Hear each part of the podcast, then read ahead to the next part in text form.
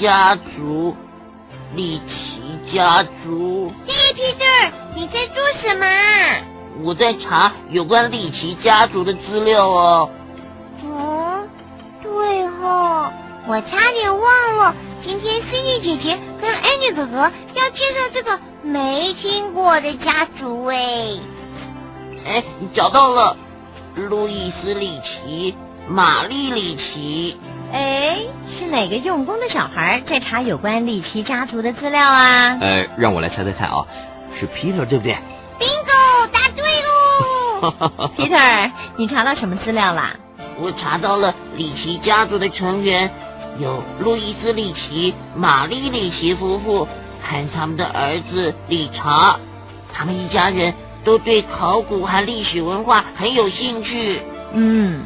就是因为他们有这样的兴趣，所以在阐明人类早期的发展和人科动物的历史上，里奇家族的贡献比其他人都要大呢。为什么这么说嘞？因为他们在非洲从事考古工作，发现了人类祖先的一些引人注目的证据，证明了这块大陆上曾生活过三个不同阶段的人类祖先。有哪些？有哪些吗？皮特，别急，慢慢听嘛。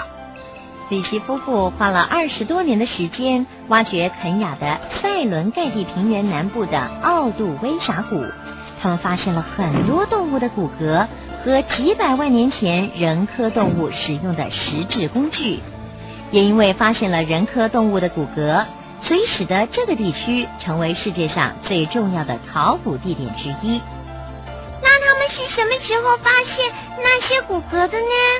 是在一九五九年，玛丽首先发现了一个头盖骨，并且把它命名为东非人。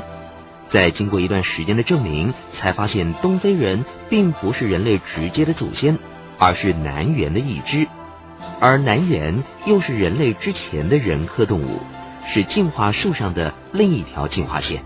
嗯，那后来呢？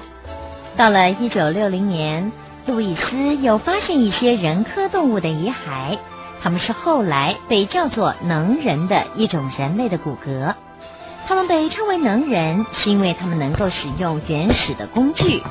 李奇父子都坚信能人是现代人类的祖先。哦，一九七八年，玛丽又在奥杜威西南的莱托利火山灰下发现了三个人科动物的脚印。这些脚印证明了南猿至少在三百六十万年前就已经直立行走了，这比以前科学家猜想的还要早哦。哇，真有意思！啊，啊，后来呀，理查接续了父母的工作，他在肯雅的图尔卡纳湖和东非及伊索比亚的考古点。发现了一百八十八万年前的能人的遗骨，那是一个几乎完整的直立年轻男性的骨骼，应该是现代人的近祖哦。他们真棒哎，我好喜欢听他们的故事哦。哎，你哥哥、辛迪姐姐，还有什么？还有什么吗？